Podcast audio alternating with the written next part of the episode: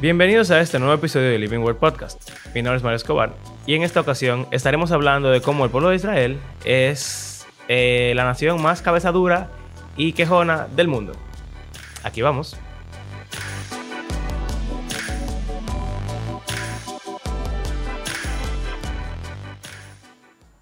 Bueno, como pueden ver y podrán escuchar, estoy solo en el día de hoy porque así como yo tuve COVID hace una semana, ahora Abraham tiene COVID y justamente hoy que vamos a grabar se siente mal, también tiene, ¿verdad? A su hija y es un poco más difícil eh, grabar con COVID. Así que en este episodio vamos a ver un breve resumen, súper rápido, de las historias que van desde lo último que vimos, que fue el éxodo y el paso por el Mar Rojo, y la próxima historia que veremos, que es el pacto que Dios hace con el pueblo de Israel en el monte Sinaí. Y esos son varias historias que son bien conocidas en realidad, y todos hemos escuchado de cómo el pueblo de Israel se cojó contra Dios en el, el desierto. Así que, bueno, estamos en Éxodo 15 lo último que vimos fue en Éxodo 14 cómo Dios abrió el mar y el pueblo de Israel celebró y todos estaban muy felices. Y entonces tenemos en el capítulo 15 de Éxodo la primera canción oficial de la Biblia. Porque ya han habido algunos poemas en la Biblia, como por ejemplo cuando Adán ve a Eva, em, él hace un pequeño poema de que ella es igual que él, hueso de mis huesos y carne de mi carne. Y también tenemos otro poema un poco macabro de Lamec, que es uno de los descendientes de Caín, que dice que él es una persona muy violenta, que mata jóvenes y niños y personas, y que le gusta tener muchas mujeres. Eh, básicamente, un dembow. Eso fue lo que la Meca escribió. Entonces, esas son las primeras, los primeros poemas que encontramos en la Biblia, pero ya el cántico que hace el pueblo de Israel ya cuenta más como una canción realmente, se parece a un salmo. Y bueno, hay un salmo también en la Biblia, que es el Salmo 89 o 90 creo, que dice que es de Moisés, así que probablemente eh, están relacionados. Pero bueno, Éxodo 15 empieza diciendo que Moisés y los israelitas cantaron este cántico al Señor y dijeron canto al Señor porque ha triunfado gloriosamente. Al caballo y a su jinete ha arrojado al mar. Eh, hay una alabanza que dice, hecho a la mar los carros del faraón. Y viene de este capítulo. Y en verdad, con necesito Abraham para contar todo esto, porque no tiene sentido contarlo solo. Pero cuando yo estaba en el colegio, en, en básica, cuando era un niño, eh, había por la bocina del colegio, hacían una reflexión cristiana todas las mañanas y siempre ponían alabanzas y esa es una de las que ponían. Por eso la recuerdo con mucha eh, alegría. bueno, dice, mi fortaleza y mi canción es el Señor y ha sido para mí salvación. Este es mi Dios y yo lo glorificaré, el Dios de mi Padre y lo ensalzaré. El Señor es fuerte guerrero. El Señor es su nombre, o sea, Yahweh. Yahweh es su nombre. Los carros de Faraón y su ejército arrojó al mar y los mejores de sus oficiales se ahogaron en el mar rojo. Los abismos los cubren, descendieron a las profundidades como una piedra, o sea que se ahogaron. Em, esa palabra, tú, los abismos, es la palabra que hay en Génesis 1, cuando dice que el, Espíritu de Dios eh, se movía sobre el abismo y que la oscuridad estaba, perdón, el Espíritu de Dios se movía sobre las aguas y la oscuridad estaba sobre el abismo. Tiene que ver con ese estado caótico antes de la creación y la muerte es un estado similar a ese. Em, y bueno, el Señor con su diestra poderosa em, destroza al enemigo, en la grandeza de tu excelencia derribas a los que se levantan contra ti. Eh, envías tu furor y los consumes como paja. Al soplo de tu aliento se amontonaron las aguas, se juntaron las corrientes como en un montón se cuajaron los abismos en el corazón del mar. Eso es como una descripción bien poética de lo que pasó. Eh, eso de cuajarse es como, como suena, cuando algo se cuaja, eh, se pone como gelatinoso. Es cuando un líquido se vuelve muy viscoso, casi sólido. Y entonces, como habían dos muros de agua a cada lado, entonces parecía como si se hubieran cuajado las aguas. Y esos abismos, ese abismo caótico, antes de la creación, era un mar. Eh, y el mar es un, símbolo en la Biblia del caos, de la anticreación, de la destrucción. Y como ellos cruzaron el mar, es algo teológicamente importante que, eh, o sea, ellos pasaron por lo que no es creación, por lo que no tiene, no tiene orden, por lo que está en contra de Dios. Dios puso orden ahí, así como lo hizo en la creación. Y, y esa es la idea de esta, de esa imagen. Como, así como Dios separó las aguas en la creación, Él las volvió a separar para que el pueblo cruzara. Eh, el enemigo dijo, perseguiré, alcanzaré, repartiré el despojo, se cumplirá mi deseo contra ellos, sacaré mi espada, los destruirá mi mano. Pero soplaste con tu viento, los cubrió el mar, se hundieron como plomo en las aguas poderosas. O sea que vemos aquí al Señor salvando a su pueblo. Eh, importante aquí, en el versículo 11 del capítulo 15 dice, ¿quién como tú entre los dioses, oh Yahweh? ¿Quién como tú, majestuoso en santidad, temible en las alabanzas, haciendo maravillas? O sea que entre los dioses, entre los dioses que existen en el mundo, como los dioses de los egipcios, como Faraón, que era considerado un dios, eh, y como los espíritus malvados que están en rebeldía en contra del Señor, que han engañado a las naciones. Entre todos esos dioses que hay por ahí, que la gente ha adorado en la historia de la humanidad y que sigue adorando, eh, como el dinero, el sexo, el poder, eh, la fertilidad, la comida, etc. Entre esos dioses, ¿quién es como Yahweh? Nadie, porque Yahweh es el que creó todo eso, el que creó todo el universo. Y eh, recuerden que la, la lucha que había con Faraón era sobre quién eran los dioses más poderosos, y los dioses de Egipto, de Egipto o si el Dios de Israel, Yahweh, quien era eh, incógnito para Faraón. Faraón no conocía a Yahweh y él le dice, ¿quién es Yahweh? Y entonces ahora ya nadie tiene duda de quién es Yahweh. Eh, de tu diestra, los tragó la tierra. Recuerden que el Seol, la tumba, está debajo de la tierra, entonces se murieron. En tu misericordia has guiado al pueblo que has redimido, con tu poder los has guiado a tu santa morada, o sea, al lugar donde Él quiere llevarlos. Y la fama de Dios se extiende, porque dice en el versículo 14 que los, lo han oído los pueblos y tiemblan. El pavor se ha apoderado de los habitantes de Filistea. Entonces se turbaron los príncipes de Edom. Los valientes de Moab se sobrecogieron de temblor y se acobardaron todos los habitantes de Canaán.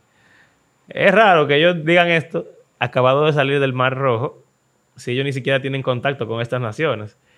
Eh, pero no importa. El punto es que todas las naciones de la tierra, que son enemigos de Israel, que rodean Israel, eh, tiemblan al conocer la obra que Yahweh ha hecho por su pueblo.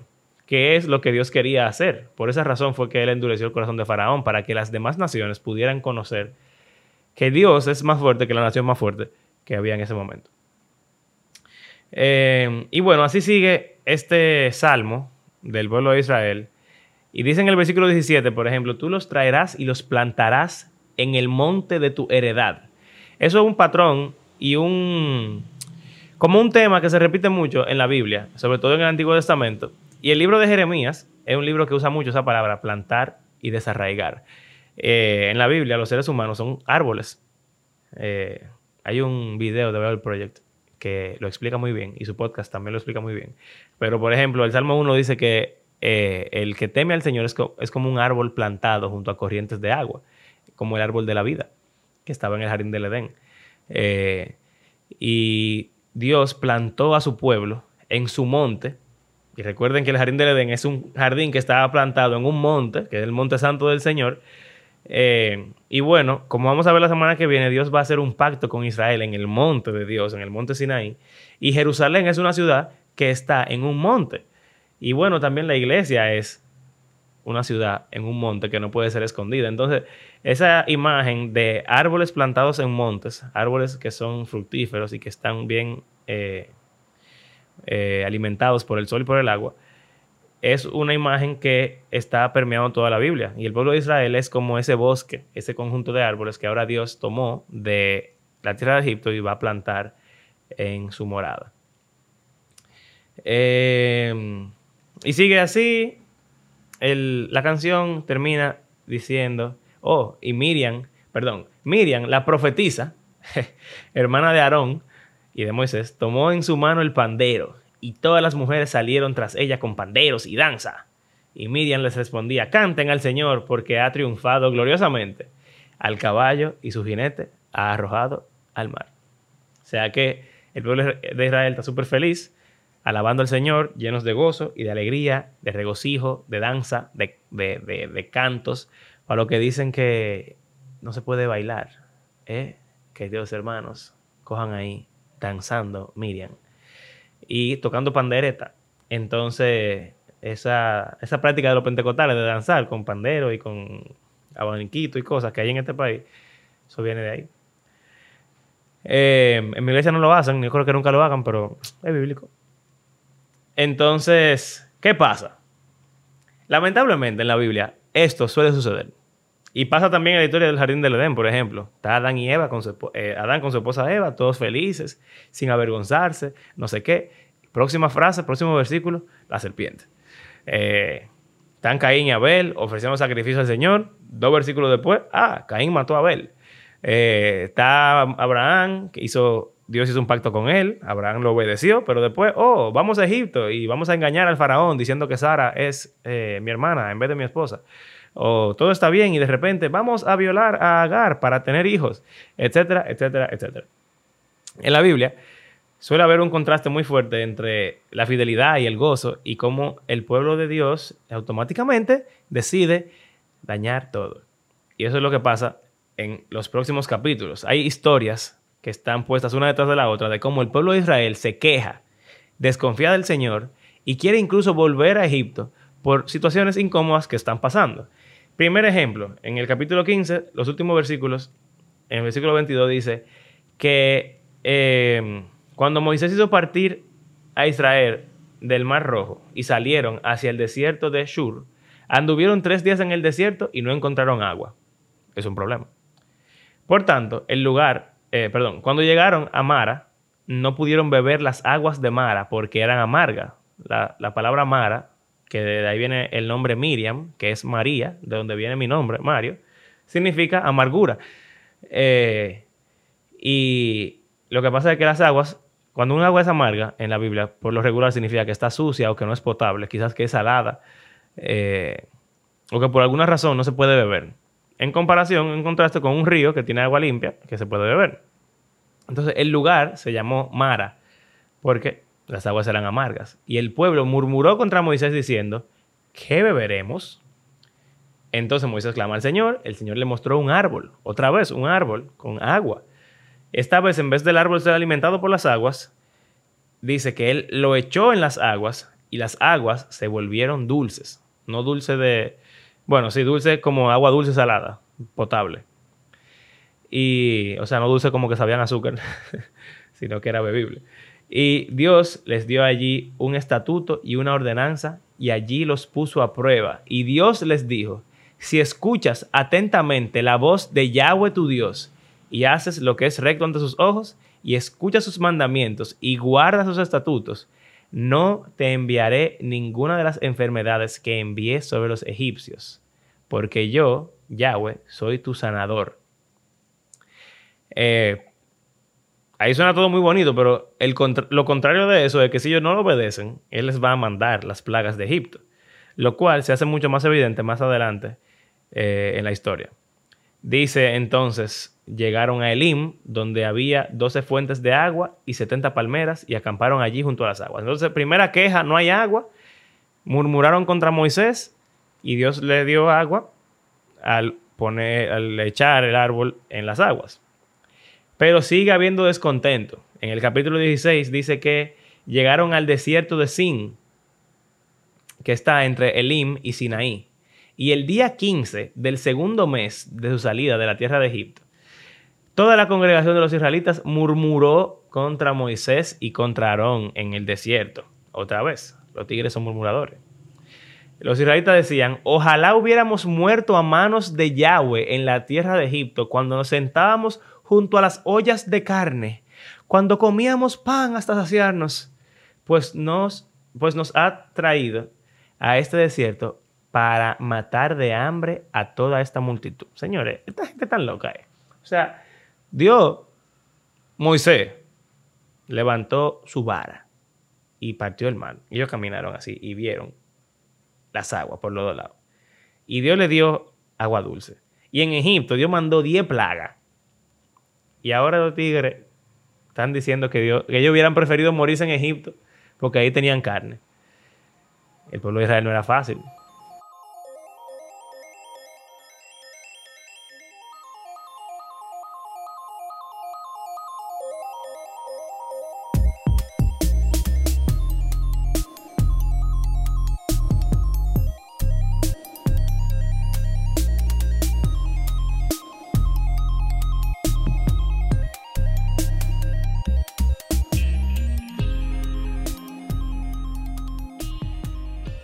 Eh, pero entonces el Señor le dijo a Moisés eh, que iba a hacer llover pan del cielo. Esta es la famosa historia del maná en el desierto.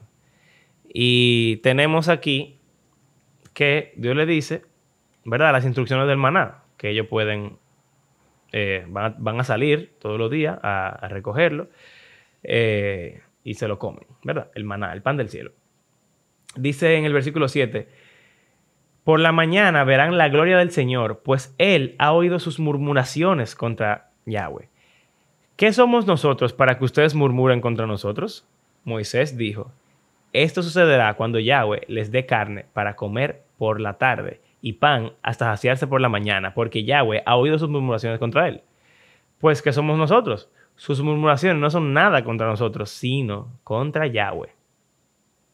Entonces Moisés dijo a Aarón, dirá a la congregación, acérquense a la presencia del Señor, porque Él ha oído sus murmuraciones. Y apareció una nube y Dios habló con Moisés, le dijo que iban a comer carne y que se iban a saciar de pan y sabrán que yo soy Yahweh, su Dios. Por la tarde subieron las codornices y cubrieron el campamento y por la mañana había una capa de rocío alrededor del campamento. Cuando la capa de rocío se evaporó, había sobre la superficie del desierto una cosa delgada, como copos, menuda, como la escarcha sobre la tierra. Al verla, los israelitas se dijeron unos a otros, ¿qué es esto? Que en hebreo se dice maná, porque no sabían lo que era. Y les responde Moisés, este es el pan que el Señor les da para comer. Esto es lo que el Señor ha mandado. Cada uno recoja. Y bueno, no vamos a leer eso, pero Básicamente, el maná no era pan que salía del cielo, sino que era como unos, unas, hojuelas o, unos granos, no sé, era una sustancia extraña, ¿verdad? Ellos no sabían lo que era, era algo místico. Que caía del cielo como rocío, pero cuando se evaporaba y se secaba, ellos lo podían moler y de ahí hacían pan. O sea que tampoco era que era pan literal que bajaba, sino que ellos lo cocinaban. Eh, pero bueno, él le dice que van a recoger todos los días, pero excepto el séptimo día, que es el día de reposo, el Shabbat, ese día no deben recoger, sino que el día anterior, que para nosotros corresponde al viernes, ellos tenían que recoger doble porción. Pero ¿qué pasa? Si recogían el doble otro día, se le iba a pudrir. Pero si recogían el doble el viernes, no se le iba a pudrir. Porque el punto del maná era que ellos tomaran cada día lo que necesitaban y cada día confiaran que el Señor iba a mandar lo que cada día iban a comer. En contraste con lo que ellos estaban pensando siempre, que Dios no les iba a proveer de nada. Así que los israelitas comían pan que bajaba del cielo, comían codornices y bebían agua que salía de árboles mágicos. Pero no es suficiente. En el capítulo 17 dice que la congregación de los israelitas marchó por jornadas desde el desierto de Sin, conforme al mandamiento de Yahweh. Acamparon en Refidim y no había agua para que el pueblo bebiera. Entonces el pueblo, sorpresivamente, discutió con Moisés y le dijeron, em, le dijeron, danos agua para beber. Y Moisés le dijo, ¿por qué discuten conmigo? ¿Por qué tientan al Señor? Pero el pueblo tuvo sed allí y murmuró otra vez. El pueblo contra Moisés y dijo, ¿por qué nos has hecho subir de Egipto para matarnos de sed a nosotros, a nuestros hijos y a nuestros ganados? Y Moisés clamó al Señor y dijo, ¿qué haré con este pueblo? Un poco más y me apedrean. O sea, un motín contra el pobre Moisés. El Moisés, Moisés era tan duro y la gente lo trataba mal al pobre. Entonces el Señor le dijo a Moisés, pasa delante del pueblo, toma contigo a alguno de los ancianos de Israel, toma en tu mano la vara con la que golpeaste el Nilo, la vara con la que partió el mar, la vara mágica, eh, y ve, yo estaré allí delante de ti sobre la peña en Oreb, que Oreb es el mismo monte Sinaí, o sea que ellos llegaron ya al monte Sinaí, eh, o por lo menos a la región. Y golpearás la peña y saldrá agua de ella para que beba el pueblo. Y así lo hizo Moisés. Y bueno, le puso al lugar el nombre Masá y Meribá. Vamos a ver, Masá dice aquí, que significa prueba, porque ellos pusieron a prueba al Señor. Y Meribá, que significa contienda, porque ellos contendieron y murmuraron en contra del Señor. Dice que fue por la contienda de los israelitas y porque tentaron al Señor diciendo, ¿está el Señor entre nosotros o no? la verdad que esa gente era freca. Eh, y entonces hay otro episodio aquí, en el capítulo 17, que es una guerra contra el pueblo de Amalek. Dice que los amalecitas vinieron y pelearon contra Israel en Refidín y Moisés dijo a Josué, escógenos hombres y sal a pelear contra Amalek. Mañana yo estaré sobre la cumbre de la colina con la vara de Dios en mi mano. Josué hizo con Moisés, como Moisés le dijo, y peleó contra Amalek. Entonces, esto es heavy. Moisés estaba sobre la colina mientras que Josué y el ejército israelita peleaba. Pero ¿qué pasa? Moisés estaba junto con su hermano Aarón y Ur, que quién sabe quién era Ur, pero está aquí. Y subieron a la cumbre de la colina. Y entonces Moisés tenía en alto sus manos con la vara en la mano. Y entonces mientras Moisés tenía las manos levantadas, clamando al Señor, Israel vencía. Pero cuando se le cansaban los brazos y se le caían, Israel perdía. Así que Aarón y Ur tenían que sostenerle los brazos para ayudarlo. Eh, y le pusieron una piedra incluso para que él se sentara y no se cansara tanto y pudiera mantenerse toda la pelea ahí. Y así estuvieron sus manos firmes hasta que se puso el sol. Y así Moisés venció a Amalek con filo de espada. Eh, ah, y miren qué heavy. Entonces dijo el Señor a Moisés, escribe esto en un libro para que sirva de memorial y a saber a Josué que yo borraré por completo la memoria de Amalek de debajo del cielo. Y edificó Moisés un altar y le puso por nombre, el Señor es mi estandarte, Yahweh Nisi. Y dijo, el Señor lo ha jurado, el Señor hará guerra contra Amalek de generación en generación. Esa guerra culmina con el rey Saúl, que bueno, Quizá en algún momento hablemos de esa historia, aunque ya la hemos mencionado. Eh, Dios mandó a Saúl a pelear contra los malecitas por esto mismo y destruirlos. Y Saúl, eh, bueno, no le hizo caso y todo salió mal. Y ya, último capítulo. Antes del monte Sinaí y el pacto con el pueblo de Israel, dice que Jetro, el sacerdote de Madián, recuerden que los madianitas eran hijos de Abraham con su segunda esposa, eh, Séfora. Séfora, sí. Yo me confundo a veces porque Setura era la de Moisés. No, Séfora era la de Moisés y Setura era la de Abraham. Bueno, no importa.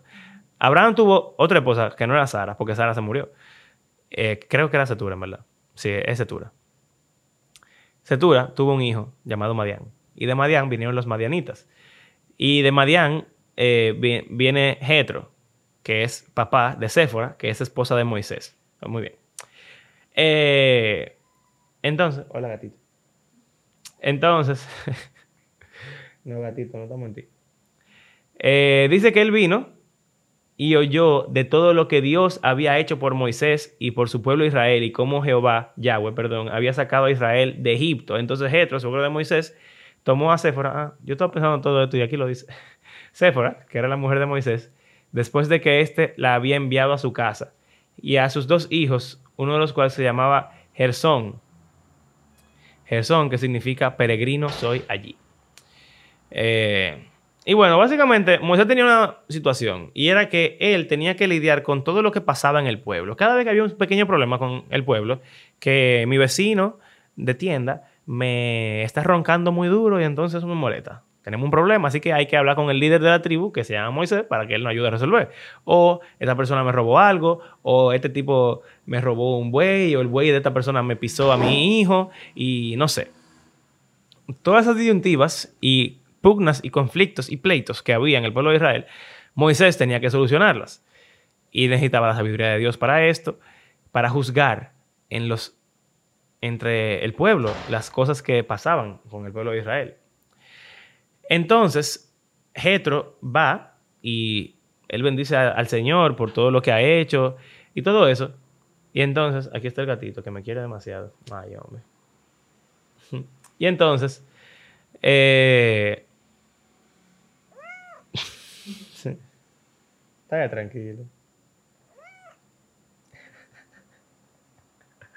ya va a tener que editar esto. Bueno, decíamos que eh, bendijo al Señor y vio la situación en la que Moisés se encontraba. Y eh, miren cómo dice incluso, dice que Jetro dice, ahora sé que Yahweh es más grande que todos los dioses. Ciertamente esto se probó cuando ellos trataron al pueblo con arrogancia.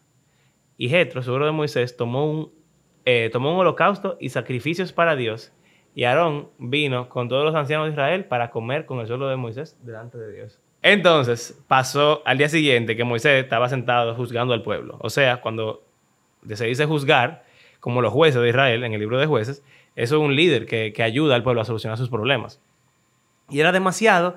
Y entonces Jetro le dice, oye, tú te vas a desgastar eh, juzgando en el pueblo aquí, porque son demasiadas cosas que tú vas a tener que solucionar y tú eres solamente uno y el pueblo es demasiado grande.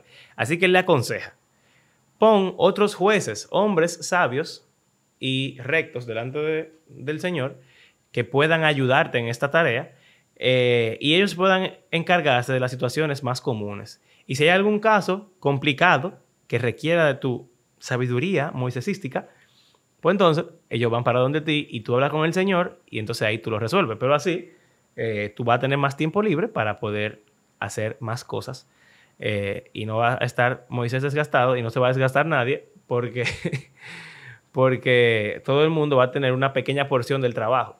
Y de ahí salen las, eh, la pluralidad de ancianos para las iglesias y los alcaldes en las ciudades. O sea, no es que salen de ahí, sino que es una, un ejemplo de cómo Jetro le, le, da esa idea que ya se estaba ejerciendo y ejecutando en otras partes, como en Madián, porque seguramente él se lo dijo a Moisés porque él ya lo estaba practicando eso.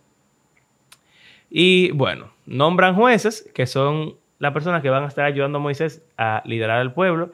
Y, em, bueno, llega Éxodo 19, el pueblo ya está en Oreb o en Sinaí, y ahora Moisés va a subir al monte a encontrarse con Dios y para eso vamos a eh, esperar hasta el próximo episodio. Pero para hacer como Abraham dice y predicar, no solamente enseñar. Lo que yo siempre pienso cuando veo esas historias del pueblo de Israel es que así como nosotros dudamos del Señor sin razón, eh, o sea, sin razón, no es que no haya una razón, porque hay una razón. Cuando hay sed, cuando hay hambre, cuando hay preocupación, cuando el ejército de Faraón está detrás de ti, que te quiere matar. Cuando pasan cosas como esa, hay una razón para tú estar asustado, pero no hay razón para dudar del Señor, porque el Señor siempre ha sido fiel y siempre se ha mostrado fiel. Entonces, aunque hay una razón para estar asustado, hay muchas más razones para confiar en el Señor. Y lamentablemente, nosotros cuando leemos esas historias, solemos pensar que el pueblo de Israel era un grupo de cabeza dura y de, eh, no sé, estúpidos que no querían eh, hacerle caso al Señor y siempre estaban murmurando y que eran unos, no sé. Pero lamentablemente es que todos los seres humanos somos así. Desde Adán, quien escuchó la voz de la serpiente, Adán y Eva, hasta Caín, que escuchó su impulso pecaminoso y mató a su hermano, hasta cada uno de nosotros, lamentablemente no escuchamos la voz del Señor y lo que hacemos es escuchar al adversario y dudar y comer de la fruta y dañar todo. Entonces, cuando vemos estas historias, yo creo que lo que deberíamos llenarnos es de humildad al ver un reflejo de nuestras actitudes. Y en verdad, wow, Dios y Moisés son demasiado pacientes. Que en solamente tres capítulos hubo como cinco murmuraciones y cinco quejas. Y como sea, Dios siguió siendo bueno con esa gente. Y sigue siendo bueno con nosotros. Y eso debería llenarnos de humildad y de amor al Señor. Y debería cada vez más llenarnos de confianza al Señor. Que siempre debemos ser fiel y constante eh, para con su pueblo. Así que, bueno. Próxima semana, el pacto en el monte Sinaí con los diez mandamientos. Gracias por acompañarnos en este episodio. Les recordamos que hacemos este podcast porque creemos que la Biblia es un libro que está vivo y que tiene el poder de Dios para transformar a sus lectores y está transformando el mundo lentamente y lo va a transformar finalmente. Si disfrutan de nuestro podcast, pueden eh, compartirlo en las redes sociales, pueden suscribirse a nuestro canal de YouTube y si quieren ayudarnos económicamente pueden hacerlo en nuestras plataformas de PayPal o Patreon. Y como de costumbre, Queremos agradecer a cada una de las personas que ha convertido este humilde podcast en parte de su rutina semanal y será hasta la próxima. Hasta luego.